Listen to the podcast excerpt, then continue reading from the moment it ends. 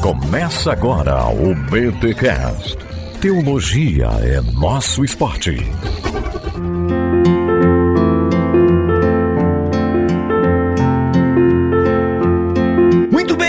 Bem, muito bem, muito bem. Começa mais um BT Cash de número 438. Eu sou o Rodrigo Bibo e, olha, como diz meu amigo Ismael Sobrinho, às vezes a ideação suicida do crente é pedir pela volta de Jesus. Fala, gente, tudo bem? Aqui é o Vilibaldo e a Bíblia é um livro que trata da morte, mas que ensina o caminho da vida. Olha, Olá, aqui é o Renato e espero que essa conversa de alguma forma te alcance e te abençoe. muito bom. Gente, estamos aqui com Vilibaldo e Renato Bastos para falarmos um pouquinho sobre. E aí? E aqueles personagens bíblicos que pediram para si a morte? Será que a gente pode falar sobre isso? Claro que a gente pode, né? A gente tá fazendo um podcast sobre isso. Eles escreveram um livro sobre isso, né? Mas e aí? Bíblia e saúde mental. Vamos falar de alguns personagens bíblicos que pediram para si a morte. Vamos falar de saúde mental. Enfim, tem muita coisa boa pra gente discutir aqui neste BTcast. Não é setembro amarelo, não é janeiro. O que, que é janeiro mesmo? Que fala também é de saúde mental, janeiro. Janeiro branco. Janeiro branco. Ó, não é setembro amarelo, não é janeiro branco, mas a gente vai falar de saúde mental aqui no BTcast. Mas antes, os recados paroquiais.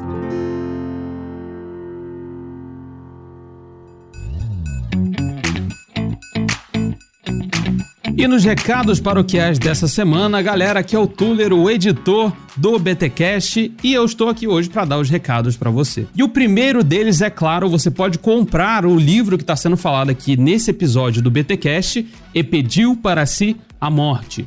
Personagens bíblicos que quase desistiram, você pode comprar no nosso link direto da Amazon. Tá aqui na descrição deste podcast. E o outro recado vem da nossa parceira Fabapar. Se você quer fazer uma pós-graduação, se você quer aprender teologia reconhecida pelo MEC, é só você acessar o link aqui da descrição do BTcast e utilizar o cupom Bibotalk que você vai ter melhores condições aí para você fazer o seu estudo de teologia. E por último, você bem rapidinho, eu quero falar sobre os mantenedores. Se você não é um mantenedor aqui do Ministério Bibotalk, eu convido você a fazer parte deste ministério. Tem grupo no Telegram, tem lista de distribuição, tem sorteio de livro, tem interação com a galera que ouve o BTcast e vira e mexe rola alguns spoilers lá também dos próximos episódios e de outras coisas que acontecem somente para mantenedores. Se você não é mantenedor, cogite essa possibilidade.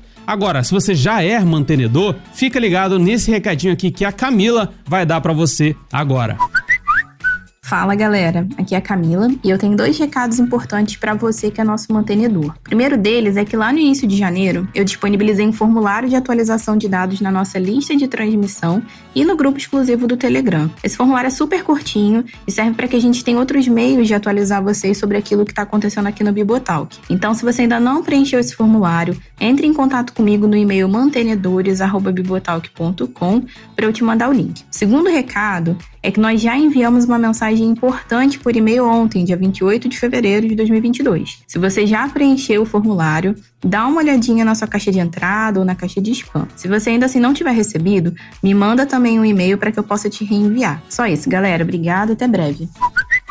Então é isso. Se você já é mantenedor, dá uma verificada no seu e-mail, entre em contato com a Camila para resolver essa questão. Tudo bem? Então vamos lá para mais um episódio maravilhoso deste podcast.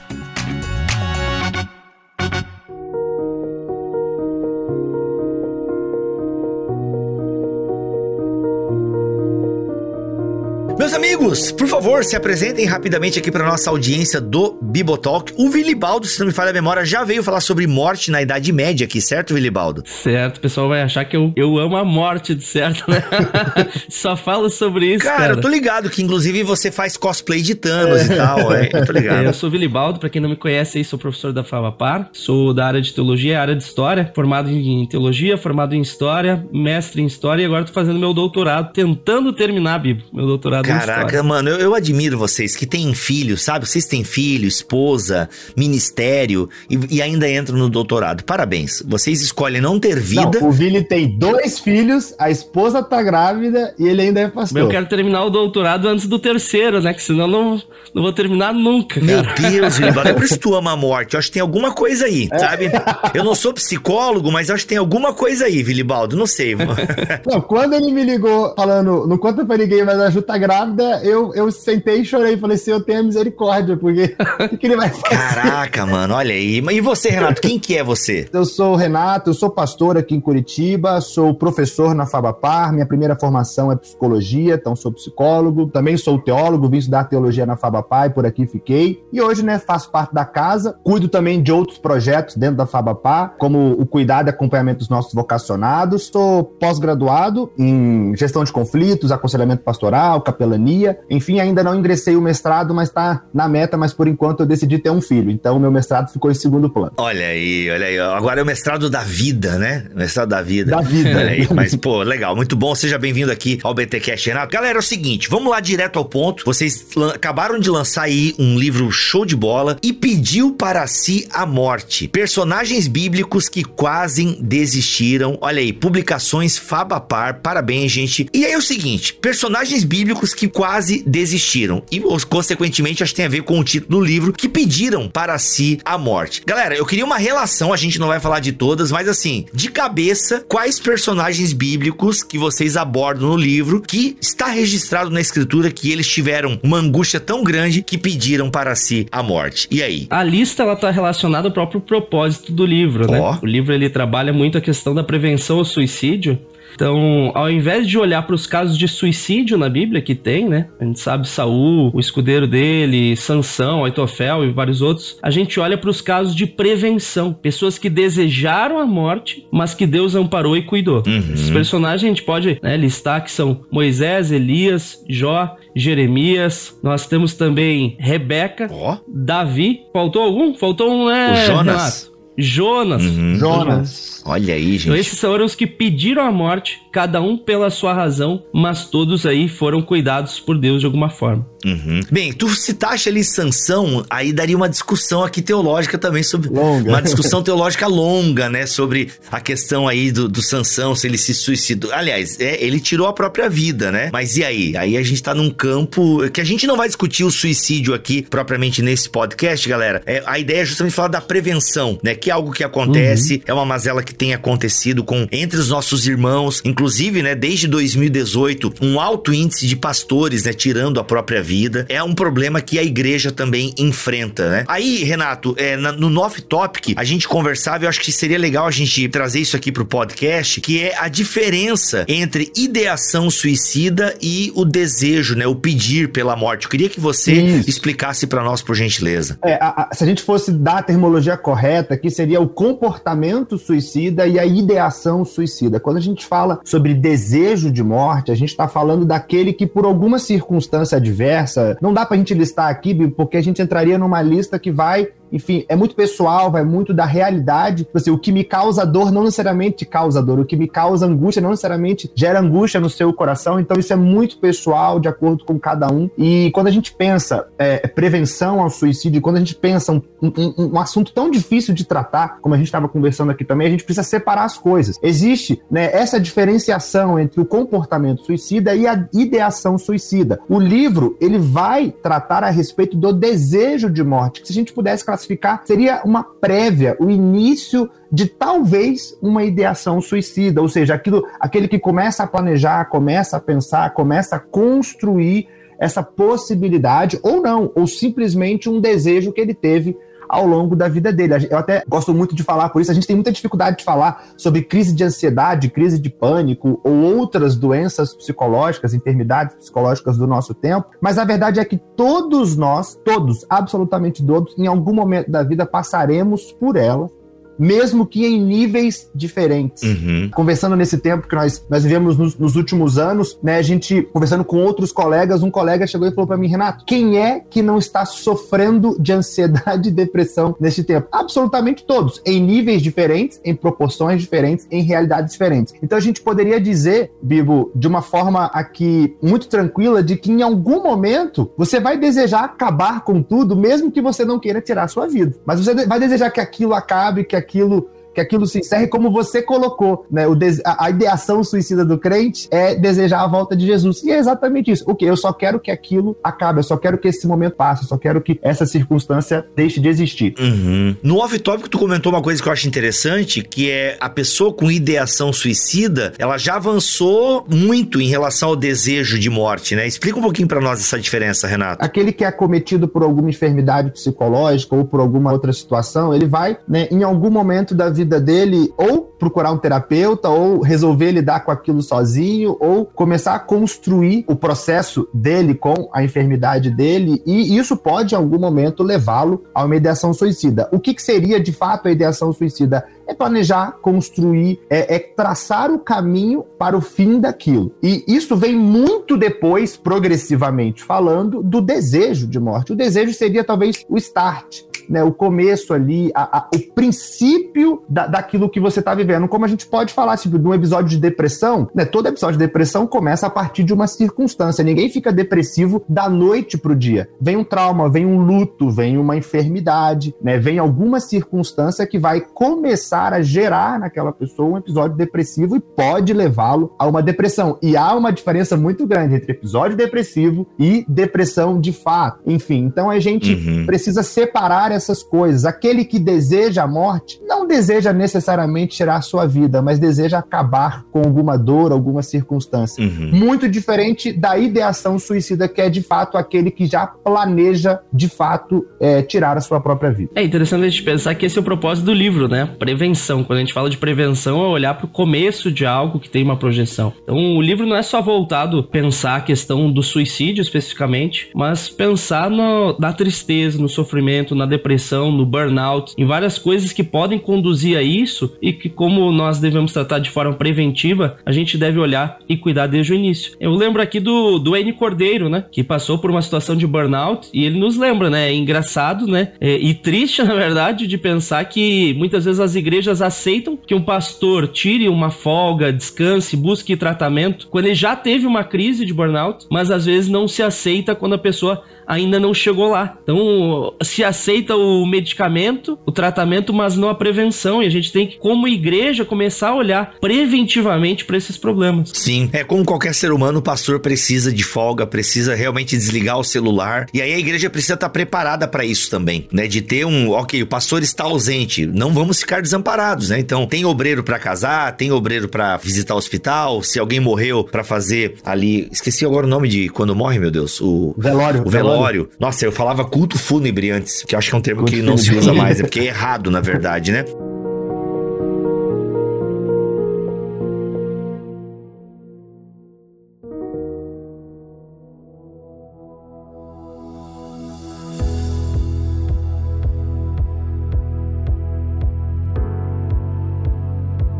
Vamos lá então, vamos falar de pelo menos aí alguns personagens bíblicos que vocês trazem no livro, né? O Vilibaldo já falou: Moisés, Elias, Jó, Jonas, Rebeca, com certeza, até porque estamos aí no mês da mulher, eu quero entender esse sentimento e esse pedido da Rebeca. Mas vamos começar com Moisés então, né? Um grande homem de Deus, sem sombra de dúvida, importantíssimo no cristianismo e no judaísmo. Então, assim, uma grande personagem da Bíblia, mas que teve esse desejo que, como vocês falam, acontece e pode acometer a todos nós em algum momento. E aí, gente, Moisés, como é que é essa luta de Moisés aí e esse desejo que ele teve? É, Moisés personagem de 3 mil anos atrás, mas que tem muito para nos ensinar, para nós hoje, para realidades que envolvem, inclusive, coisas que você falou, né? Questão do celular. Tem a ver com Moisés? De certa forma, tem, se a gente parar pensar. Moisés era alguém que vivia dentro do seu trabalho. Uhum. Era alguém que não tinha folga nenhuma, Bibo, se a gente parar a pensar. Caraca, o cara tava meio, no meio do povo que ele liderava. Pessoal para reclamar, não tinha nem portinha na tenda dele para bater, pra... Não. Cara, não tinha limite nenhum. E hoje, que a gente vive numa realidade conectados no celular, nós não temos mais esses limites. Interessante que a gente usa como base um filósofo chamado Byung-Chul Han. Até fica de dica aí que é um filósofo bem interessante de ler. E o Byung-Chul Han diz, hoje nós não temos mais espaço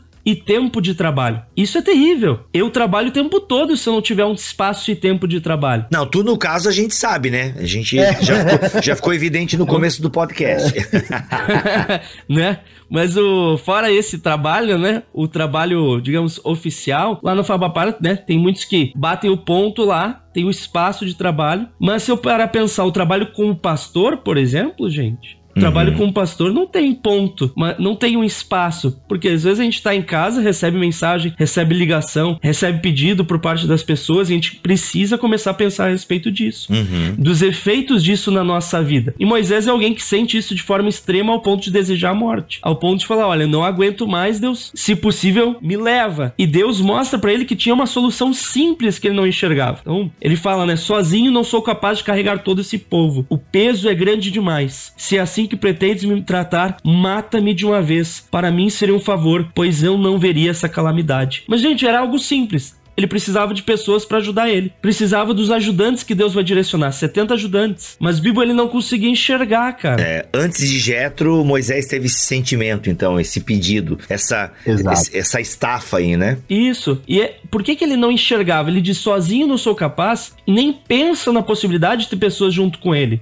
Porque quando a gente está envolvido em um problema que causa uma angústia, angústia de morte, a gente não consegue olhar para além dele. Aqui em casa, quando eu fico angustiado, não necessariamente nesse ponto, mas às vezes eu saio com a minha esposa pra gente passear e conversar. Porque quando um tá angustiado, o outro consegue ver para além e ajudá-lo a ver para além do problema. Então isso é algo bem importante. Esses dias mesmo eu falei, nossa, amor, tô muito preocupado com isso, isso, aquilo. A gente saiu para conversar, ela me fez ver que tinham soluções simples que eu simplesmente não enxergava. Então essa é uma das lições de Moisés. Uhum. É interessante a gente ver que Moisés, ele é facilmente, a gente vê amplamente ele sendo associado à, à função pastoral. Né? Os exemplos de Moisés são usados muitas vezes para tratar questões pastorais de burnout, burnout, de estresse, de, de, depressão, enfim. E, de fato, talvez seja o, o, no livro o que mais se assemelha à rotina pastoral. E a gente nem gosta muito de falar, né? Não, a gente usou Moisés para falar a respeito dos pastores, mas sempre vai para essa linha, não. Eles estão falando da jornada pastoral. Não, não é. Né? A gente tem é,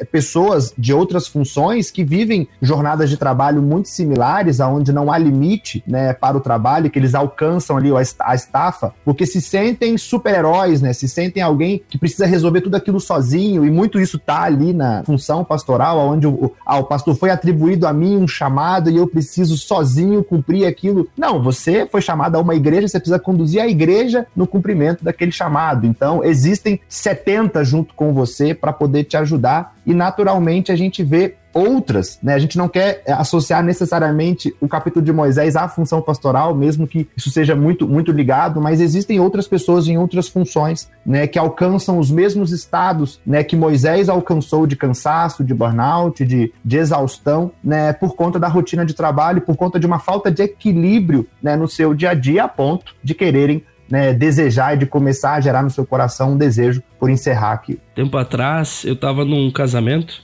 e aí veio um amigo meu, sentou junto na mesa. Esse amigo, a esposa, tava grávida e ele tava fazendo Uber. Aí ele falou, orgulhoso, falou assim: Cara, acabei de fazer 14 horas de trabalho de Uber direto. Eu olhei para ele e falei, cara, por que isso, né? Não, porque eu preciso trabalhar, preciso fazer dinheiro. Falei, cara, e tua esposa precisa de ti. Às vezes a gente não para pensar nesses pontos, sabe, Bibo? Tem algumas formas de trabalho que a gente se adequa. Não tô falando contra o Uber nem nada do tipo, só tô dando esse exemplo. Mas às vezes a gente se adequa a uma forma de trabalho que não é respeitosa a nós mesmos, nem quem é, está próximo a nós. É igual o Bill Churran fala, às vezes se torna escravos de nós mesmos. É, então é uma cobrança que a gente precisa cuidar e que hoje em dia está muito forte. E querendo ou não, a pandemia intensificou. Mesmo que a gente tenha essa, essa visão para além da pandemia, é, a pandemia ela intensificou muitas coisas que as pessoas estavam sofrendo e que nos fazem agora, como igreja, precisar dar uma resposta urgente para fazer a diferença. Eu não sei, Renato, tu até pode ajudar a gente aqui, até por conta da tua primeira formação, mas eu penso que a gente não dá conta, a gente não é preparado psicologicamente para tantas emoções, né? E o líder, ele acaba absorvendo muito problema de muitas pessoas a todo momento. Por exemplo, é, antigamente, ontem eu tava pensando no Jornal Nacional. Cara, eu lembro da época que eu era adolescente, que eu assistia Jornal Nacional e o jornal local da minha cidade, que era o Jornal do Meio Dia. Então era o que eu tinha de informação, era mediado por isso, assim, sabe? Então a gente aprendia podia administrar. Daí de vez em quando tinha uma calamidade, uma comoção mundial em torno de alguma coisa, tipo 11 de setembro, por exemplo, né? Agora, com a internet, mano, é se eu abrir o Instagram, eu vou ver o quê? Eu vou ver é, uma tra a tragédia de Petrópolis, que Isso. uma coisa horrorosa que aconteceu lá em Petrópolis. Aí no outro stories tem alguém comemorando o nascimento do filho, e aí no outro tem alguém vendendo um curso, aí no outro tem alguém que perdeu alguém. É tipo assim, mano, é um carrossel de emoções. Aí alguém comentando sobre a Ucrânia, a Rússia, os Estados Unidos. Exato. É a nível global, né? Exato. Então eu acho que a gente não é preparado para esse, pra esse carrossel de emoções. E o líder numa comunidade é exatamente esse carrossel de emoções antes da internet. Porque o líder da comunidade, né, alguém que está à frente de um povo, é a notícia que nasceu alguém, tá tudo bem, e é a notícia de que alguém acabou de morrer, e são esses,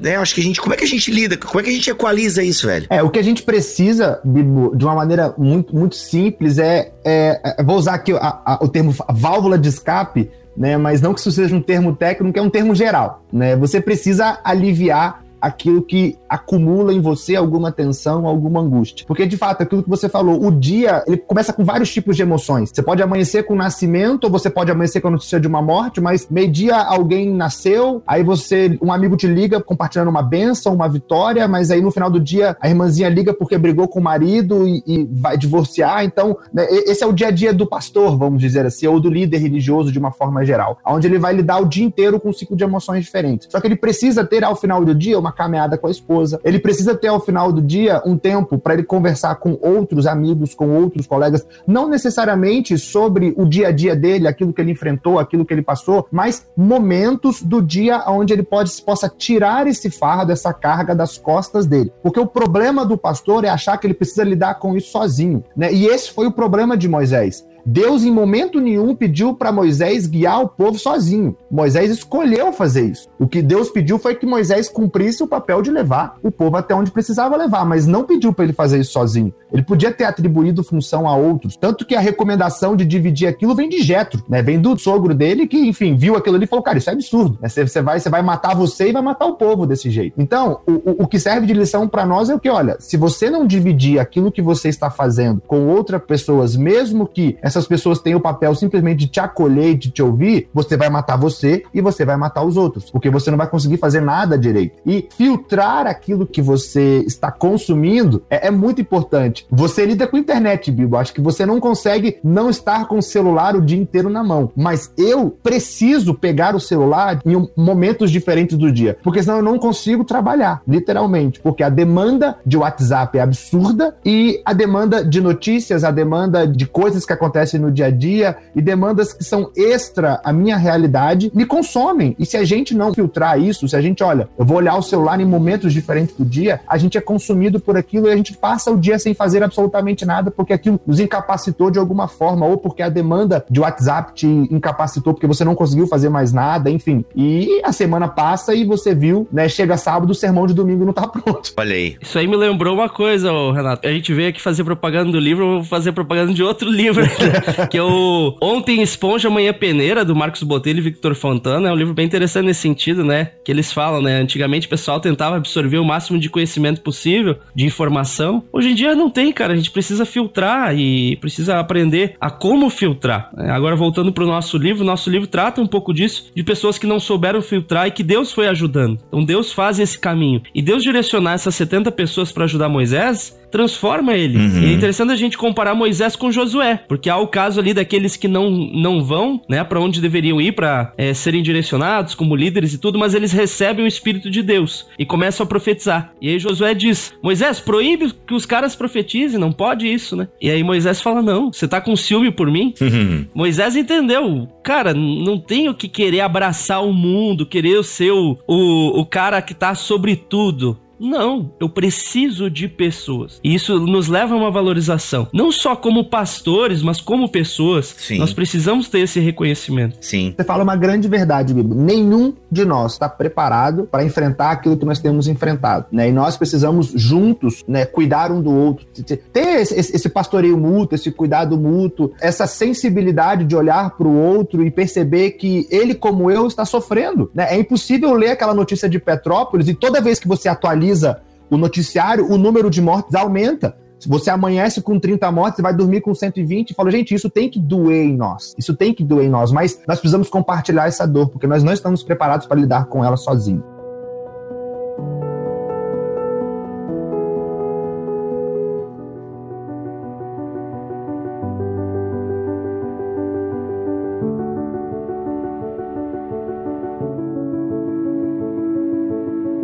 Gente, é importante a gente fazer de novo esse comentário que fizemos no início do podcast e talvez você não tenha prestado atenção. A ideia, né, do livro, a ideia desse podcast é pessoas que estão passando por um momento complicado e acabam tendo esse sentimento, esse desejo de morte. Ou seja, né, Renato e Vilibaldo, não é um caso clínico, tá, gente? Então, assim, tem casos que são clínicos e aí não adianta é, ajuda, não adianta abraço. Eu digo isso porque, com certeza, tem pessoas que se sentem mal porque perderam alguém pro suicídio. E aí pode ter aquela culpa assim, pô, se eu tivesse ligado mais, se eu puder. Ó, oh, gente, eu vou dizer para vocês, eu, te, eu, eu tive um amigo que tirou a própria vida, e o primeiro sentimento que eu tive quando eu recebi a morte, né, a notícia da morte dele foi: caraca, era para eu ligar para ele semana passada e eu não liguei. Poxa, se eu tivesse ligado. Aquela ideia de que se eu tivesse ligado, eu teria, né, pô, ele não teria tirado a própria vida. Depois eu descobri que, né, ao longo de duas semanas seguidas, um outro amigo nosso em comum tava com ele todo dia, entendeu? E acolheu o cara na casa dele, inclusive. E mesmo assim, não adianta. Esse nosso amigo já estava com a ideação, tudo, né? Tava determinado e tal. E ainda tinha outras questões envolvidas, como drogas e por aí vai. Então, assim, o que a gente tá falando aqui é uma prevenção, galera. Claro. De pessoas que não é um problema clínico que tem que ser resolvido com terapia e remédio, tá? Exato. Agora, o grande lance aqui de vocês dois, né? E do livro de vocês é que, gente, é bom que a gente cuide, né? No caso de Moisés aqui, gente, Moisés, divide essa carga aí, irmão. Que o Espírito Espírito Santo desça sobre outros também, né? É, reparte a parada aí, porque de fato, se a gente não cuidar, a coisa pode virar clínica, né? E aí é, fica mais complicado. É, exatamente, viu? O, o, a proposta do livro não é te dar ferramentas para você sair intervindo na, na vida de todo mundo, que você sabe que enfrenta essa dificuldade, no sentido de que eu estou te preparando. Não. O livro é para te capacitar a olhar para o outro e entender o que ele está sentindo e, ao mesmo tempo, ser o apoio que ele precisa. Mas isso, de forma nenhuma, é, vai tirar a responsabilidade dessa pessoa procurar uma ajuda profissional especializada para que ele possa passar por determinadas circunstâncias que às vezes alcançam um nível além do, do princípio, como a gente está trabalhando aqui, que desde o início nós falamos que do, do início ali, da, da, da, dos, dos, primeiros estágios daquilo que pode se desenvolver né, numa enfermidade ou em alguma outra coisa que vai acometer essa pessoa. Então, é tudo, quando isso alcança um nível mais profundo, Bibo, uma intervenção médica, ela, ela é essencial. Né? Uma intervenção profissional, ela se faz extremamente necessária e a gente aqui não quer né, dizer que não, é, é só só você lá e abraçar e, e, resolver isso que, que vai fazer. Não, porque os amigos de Jó tentaram fazer isso e cumpriram muito mal essa tarefa, né? Falharam, falharam profundamente com Jó, então às vezes é melhor você só abraçar e ficar em silêncio, né? E Exato. deixar que a pessoa especializada cuide daquele que carece de cuidado. Muito bom. Então a gente já viu aqui a importância do outro, né? A importância de dividir o fardo, a importância de ter pessoas para compartilhar a caminhada. Isso faz toda a diferença e nos ajuda mesmo, sabe? Pessoas que só nos ouvem muitas vezes. É importante nós sermos ouvidos, né? Você tem sido ouvido de quem? É uma pergunta legal é para você se, se fazer. Poxa, para quem que eu sou ouvido, né? De quem que eu sou orelha? De quem que eu sou ombro? Sabe? Quem que eu tô ajudando a carregar o fardo? Se você atualmente não tá ajudando ninguém, talvez você seja o fardo, né? E tudo bem por isso, ok? Que bom que você tem alguém que seja lhe ajudando, ou não, daí já denuncia também algo da sua comunidade. Enfim, ô gente, vamos pular Elias, até porque a gente teve um podcast recente sobre Elias. Jó, eu quero fazer um episódio episódio à parte só sobre Jó, mas eu queria entender a Rebeca, galera. E aí, a Rebeca pediu para si a morte? Me contem esse caos aí, por gentileza. Rebeca é o capítulo favorito do Renato aí. Oh, então, Renato, você tá é. em casa. Não, eu vou, eu vou, deixar essa com o Vili, mas é, eu, eu, brinco que é o meu favorito, porque fala, eu nunca tive. É, a gente lê a Bíblia, né? A gente tem ali a vida devocional da gente, a gente passa por esse texto e passa assim, né? Ah, passou o texto. Mas o Vili teve a sabedoria de extrair uma, um princípio, né? Uma realidade no, na personagem Rebeca Rebeca que me surpreendeu e eu, então eu tenho um apego pelo capítulo de Rebeca, eu diria, diria assim. Aí o Vili brinca que é meu capítulo ferido, mas vou deixar o Vili falar sobre a Rebeca. Rebeca, a gente vê o pedido de morte, digamos assim, em Gênesis 27, 46, quando ela diz assim: Estou cansada dessas mulheres hititas que vivem aqui. Prefiro morrer a ver Jacó se casar com uma delas. Qual que é a questão? Olha só que interessante. Na fala dela, ela diz que prefere morrer do que ver Jacó casar com mulheres hititas. E a conversa que ela tá tendo é com o marido dela, falando: ó, nosso nosso filho casou com mulheres hititas, se referindo a Esaú. Agora eu prefiro morrer a ver Jacó também casando. Só que isso tudo, Bibo, é uma estratégia dela, porque ela sabia que Esaú queria matar Jacó e ela precisava despachar Jacó para ele salvar. Aí ela pensa: se Jacó fugir, ele é um foragido. Mas se o pai dele mandar ele lá para casa dos meus parentes, ele vai ser acolhido. Ela faz isso. Ela manipula o esposo dela para salvar a vida do filho. Daí tu pensa, poxa, manipulou, mas por uma boa razão. Mas essa Rebeca é complicada, é. Meu. Quando a gente lê, ela já tinha manipulado outras vezes ali. Ela disfarçou Jacó de Esaú para enganar o marido. Então a gente vê muito forte ali a questão da manipulação familiar, que é algo que é muito forte. Então muitas pessoas utilizam inclusive o próprio suicídio como um meio de manipulação, que é algo bem sensível e complicado. Tá? Não estou falando para desprezar quando alguém fala a respeito de suicídio, pelo contrário. A gente tem que ter muito cuidado. Mas há também aqueles que utilizam como meio de manipulação. E muitos, inclusive, por mais incrível e absurdo que pareça, podem acabar chegando ao ponto de tirar a sua vida para manipular os seus familiares. Por mais absurdo que isso seja. Então, olhar para a família é algo fundamental quando a gente fala de prevenção ao suicídio. Até porque a família, Bibo, é a primeira barreira, é a barreira principal para proteger alguém da das dificuldades de doenças mentais. A família é aquilo que nos dá um vigor, a família é aquilo que a gente tem como fundamento. Então, como é triste a gente ver Jó, por exemplo, cara, que tá lá sofrendo profundamente, precisa de um ombro, chega para sua esposa e sua esposa traz aquelas palavras de morte. Então, era alguém que precisava de palavras de vida e a proposta dele ali era trazer palavras de vida um pro outro, mas não é o que ela entende. Agora, no caso de Rebeca, a gente vê que é um problema estrutural também. E aqui a gente usa, né, usa o conhecimento psicológico aí do Renato também para trazer questões da própria estrutura familiar e os problemas que ela pode trazer. De posse e dependência em relação a filhos, de preferência e negligência. Então a gente vê muito isso. Eu, por exemplo, tenho um, um conhecido que ele chegou a tentar suicídio e fazendo terapia depois ele descobriu qual era a causa. Ele tinha um sentimento de abandono por parte da mãe dele. Por quê? Porque a mãe dele teve um filho com um homem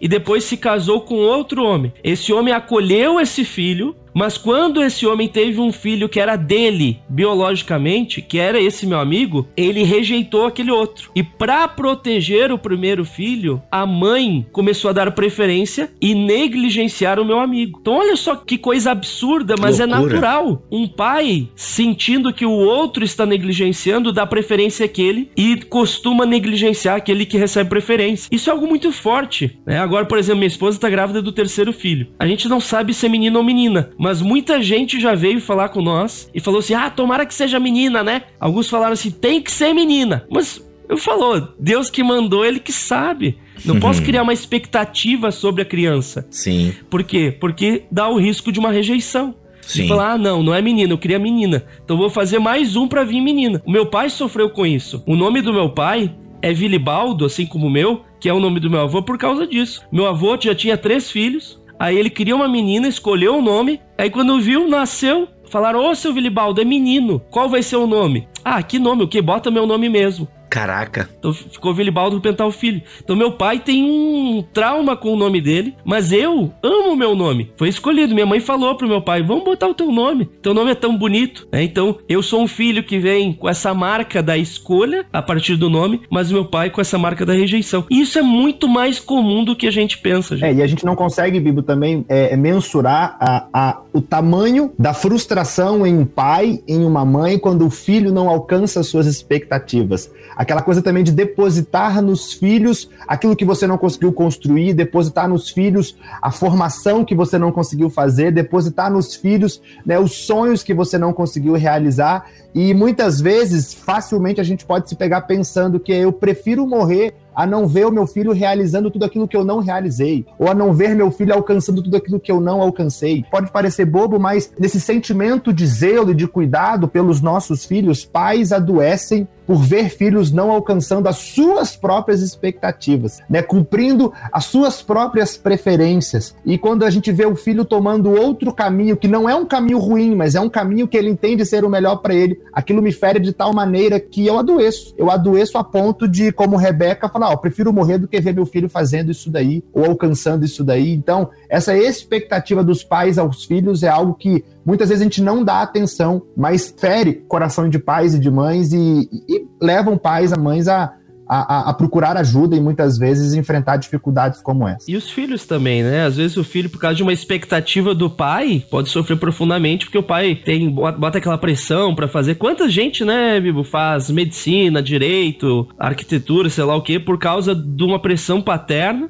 ou materna, e aí vive com aquela frustração, né? Até tem o caso do teu Isso, professor, eu tenho, né? eu tenho duas situações, uma é na minha família, essa nem tá no livro, né? Que é a minha mãe, né? Quando, quando eu tive a confirmação do meu chamado ali com 14 anos, na, num congresso da MPC, eu fui para casa é, acho que eu tinha 15 anos. Eu cheguei em casa e chamei meus pais para conversar. Meu pai é pastor, né? Chamei meu, meus pais para conversar na mesa do café e falei: olha, nesse final de semana eu tive uma experiência e Deus confirmou, né? O meu chamado, eu vou ouvir ao, ao chamado de Deus. Minha mãe me abraçou, me beijou, meu pai também me abraçou. Minha mãe foi pro quarto dela, fechou a porta e passou o dia chorando, né? Então, então é, é algo assim que hoje a gente já conversou sobre isso, mas enfim, no desejo dela era o quê? Eu não quero que meu filho passe por aquilo que eu passo. Né? Eu não quero que o meu filho enfrente aquilo que o meu marido enfrenta. E, e, e, a gente precisa respeitar essa dor no coração dos nossos pais. Mas, em contrapartida, existe o outro lado, daqueles que colocam sobre o filho obrigações, como um, um, caso que a gente conta no livro de um professor meu de literatura que eu tive no ensino médio, onde o sonho do pai dele era que o filho formasse em direito. Então, ele não tinha opção de estudar outra coisa senão direito. O pai só pagou o cursinho para ele porque ele tinha que fazer direito, tinha que passar na faculdade de direito. O filho foi, passou na faculdade de direito, cursou a faculdade de direito. No dia da formatura, ele pegou o diploma, entregou na mão do pai dele e falou: Agora eu vou fazer literatura, está aqui o seu sonho. E criou ali uma ruptura com os pais, até onde eu tenho conhecimento, esses, eles nem conversavam mais. Foi ali, né? A ruptura aconteceu ali, de uma expectativa que foi colocada como obrigação sobre, sobre as costas de um filho. O filho foi, cumpriu, mas olha, eu não vou viver minha vida dessa forma, não é o que eu quero, e foi fazer literatura. E era um professor de literatura muito bem sucedido, por sinal, né? Vivia muito bem, né? É, é, era apaixonado por literatura e não tinha que se discutir em relação a isso, mas o sonho do pai era outro e isso criou uma objeção muito forte, né? Uma ruptura muito forte no relacionamento familiar.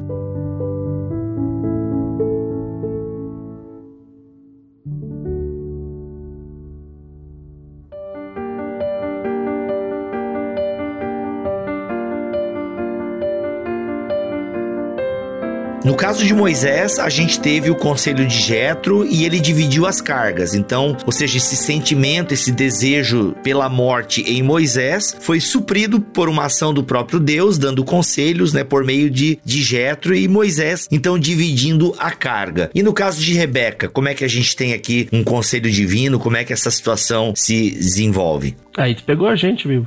É. Eita.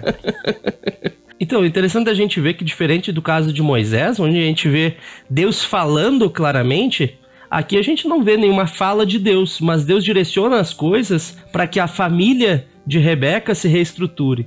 Deus permite que Jacó vá, de fato, lá para a terra dos seus parentes, parentes de Rebeca. E interessante que no seu retorno ele consegue ainda se reencontrar com seu irmão e se reconciliar. Isso nos faz pensar, Bibo, da graça de Deus muitas vezes na nossa vida, né? É, nós como pais, nós não somos perfeitos, né? E muitas vezes nós como pais, a gente acaba até interferindo e atrapalhando o relacionamento dos filhos. Quando se dá preferência para um e não se dá para outro, isso atrapalha. Eu sei, já vi vários casos de filhos que tem uma dificuldade um com o outro por conta desse relacionamento dos pais. Mas ali a gente vê um agir de Deus que trabalha no coração de Esaú. Às vezes a gente não para pensar nisso, né? Mas Esaú tem um coração que se constrange ali e recebe o seu irmão de volta, apesar de tudo que aconteceu, apesar de toda a manipulação, apesar das mentiras. A gente vê então o agir de Deus naquela família. E tem aquele lance também, né? A, que vocês acabaram de falar aqui. O lance dela ali estava ligado a uma chantagemzinha também, né? Muito legal, muito legal. Gente, ó, dá espaço pra gente falar de mais um aí, só um ampassão, como diria meu amigo Melhoranza. Qual personagem? O Novo Testamento não tem, eu percebi aqui que são só é, personagens veterotestamentários. Ou, é, ou vai ter uma parte 2 aí do livro? não, o, o, Novo Testamento aparece na conclusão, né? O nosso capítulo de conclusão traz um caso que é bem importante, que às vezes a gente esquece, mas é o maior caso de prevenção ao suicídio na Bíblia, que é o texto a respeito do carcereiro de Filipos. Olha! Né, no qual qual ele estava prestes a tirar a própria vida, e E há ali as palavras de Paulo. Então tá lá em Atos 16, né? Hum. Quando o carcereiro acordou, viu as portas da prisão escancaradas. Imaginando que os prisioneiros haviam escapado, puxou a espada para se matar. Paulo, porém, gritou: Não se mate, estamos todos aqui. Interessante que Paulo não precisava ter feito isso. Aquele era um inimigo de Paulo, aparentemente, né? Era aquele que aprisionou Paulo, era o seu carcereiro. Mas Paulo escolhe arriscar a si mesmo, arriscar ser preso novamente em prol daquela vida. Isso nos faz pensar do papel da igreja. Muitas vezes a gente escolhe não falar sobre o tema de suicídio com medo, né? De, por ser um tabu, com medo de uma influência negativa, das pessoas verem de forma negativa e esquece de ver aquilo que é fundamental. Quando a gente fala de prevenção ao suicídio, a gente fala do valor da vida. E nós, como cristãos, precisamos valorizar a vida. Por isso a frase no início: a Bíblia fala sobre a morte, mas a Bíblia também oferece o caminho da vida. Então não há um livro melhor melhor do que a própria Bíblia para nos ajudar nesse caminho. Há livros que têm sentido? Ah, no nosso livro a gente trabalha com a Bíblia relacionada a livros, por exemplo, da OMS sobre como falar a respeito do suicídio e como prevenir o suicídio. Mas a Bíblia nos dá essa leitura diferente do Deus da vida que trabalha para que nós venhamos a ter vida e vida em abundância. É, e, e Bíblia, eu queria, eu queria falar como profissional da área e pastor e professor na Fabapá das disciplinas que dialogam com a psicologia, a gente vê ainda, Bibo, em 2022, uma grande dificuldade de se trabalhar enfermidades, de trabalhar saúde mental, de entender a necessidade da, da ciência né, no cuidado do outro. E eu falo aqui da psicologia e falo também, como a gente colocou, no tratamento psiquiátrico, algumas coisas assim. A gente precisa, né, através né, de materiais como estes e, e de um discurso bem preparado e fundamentado, vencer esse discurso reducionista que ainda permeiam as nossas igrejas. Como o Vili colocou muito bem, às vezes a gente não fala sobre um assunto porque a gente acha que aquele assunto não cabe no nosso meio. Meu amigo, no dia que você descobrir que alguém está sofrendo né, num nível, ou alguém tirar a própria vida no meio da sua comunidade religiosa, vai ser tarde demais para começar a falar sobre esse assunto, né? Por quê? Porque por mais que é apenas uma vida, a, a dor daquilo é, é, muito coletiva, o sentimento de culpa, o sentimento, como o Bíblia colocou, por que, que eu não liguei, por que, que eu não fiz nada? Querido, fazer essa pergunta para você depois, infelizmente, desculpa te dizer, vai ser tarde demais, a gente pode começar a conversar sobre isso de uma forma leve, leve, porque falar sobre o suicídio é trazer à tona aquilo que para muitos está oculto e você vai dar a chance daquele cara começar a falar sobre aquilo e talvez você nem imagine, talvez você não perceba, para que em algum momento você possa dizer, por favor, não se mate, estamos todos aqui. Tanto é, Bíblia, que é, as pessoas que, como você, conhecem e são próximas a alguém que morreu por suicídio, tem um nome: sobreviventes de suicídio. E essas pessoas muitas vezes precisam também ouvir uma palavra a respeito de vida. A morte acabam muitas vezes parando e a gente precisa dessa palavra. Então, por exemplo, falando sobre essa temática em sala de aula, porque graças a Deus a Favapar nos dá espaço para isso, eu descobri que uma aluna minha era sobrevivente de suicídio. O marido dela tirou a vida. Então, e como foi importante para ela ter um espaço de conversa, para ela expor isso, conversar comigo. Como foi importante isso? Como é importante a gente trazer a palavra, porque a gente não sabe o que o outro tá passando. Não só um desejo de morte, mas talvez algo mais sério. Por exemplo, eu fiz um grupo de, é, de conversa com alunos alunos tempo atrás, para enfim, para conversar como é que eles estavam, por causa do acompanhamento na pandemia, né? E num, numa dessas conversas, conversando com esses alunos, um pediu a palavra e falou assim: gente, é muito importante estar aqui com vocês conversando. E saiba que eu queria expor a vocês que eu comprei algumas semanas atrás uma corda com a intenção de me matar. Mas graças a Deus, através de vocês, eu estou olhando para a vida. Olha. E veja, já era alguém que não estava nem no desejo de morte, já estava numa ideação. Uhum. Mas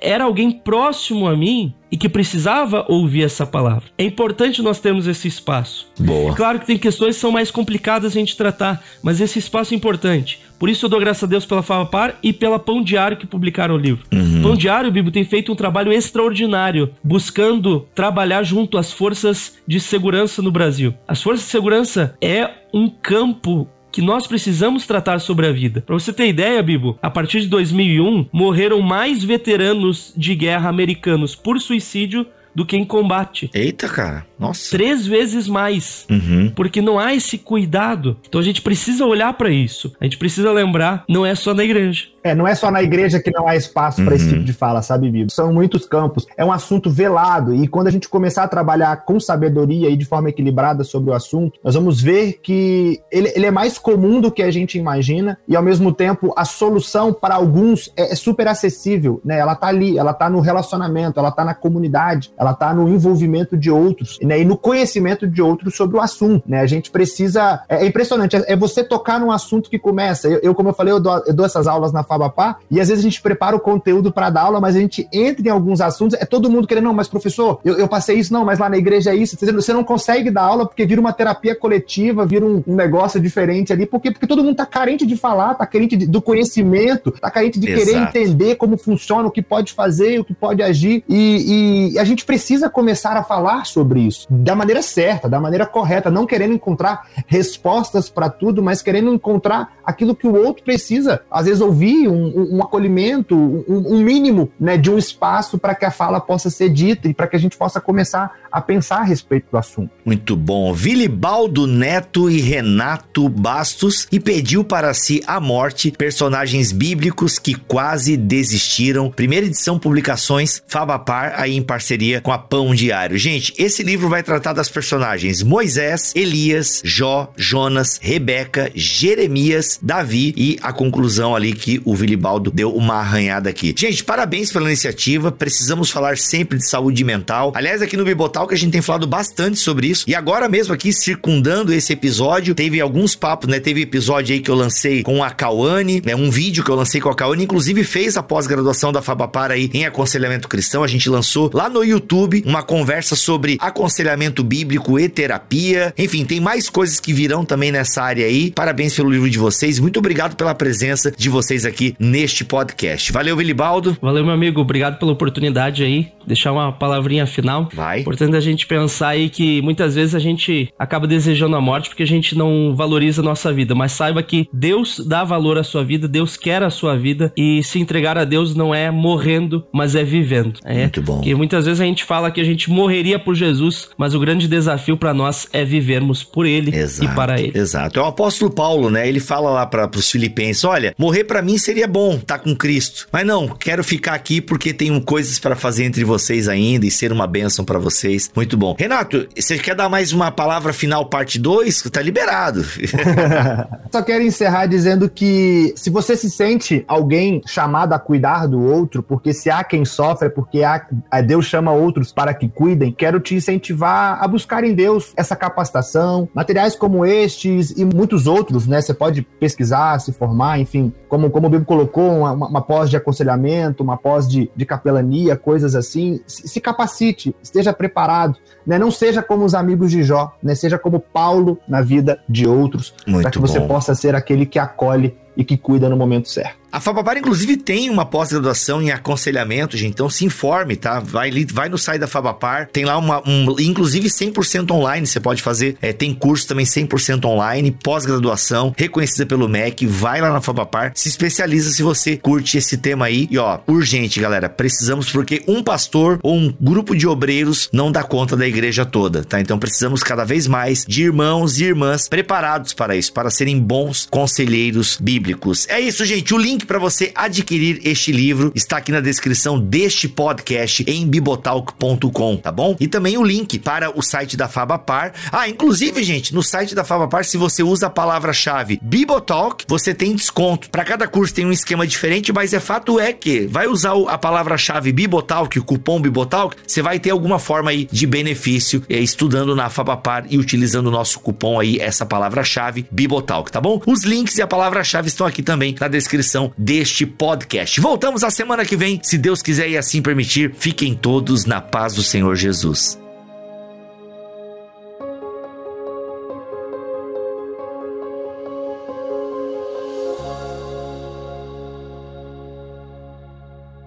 Este podcast foi editado por Bibotalk Produções.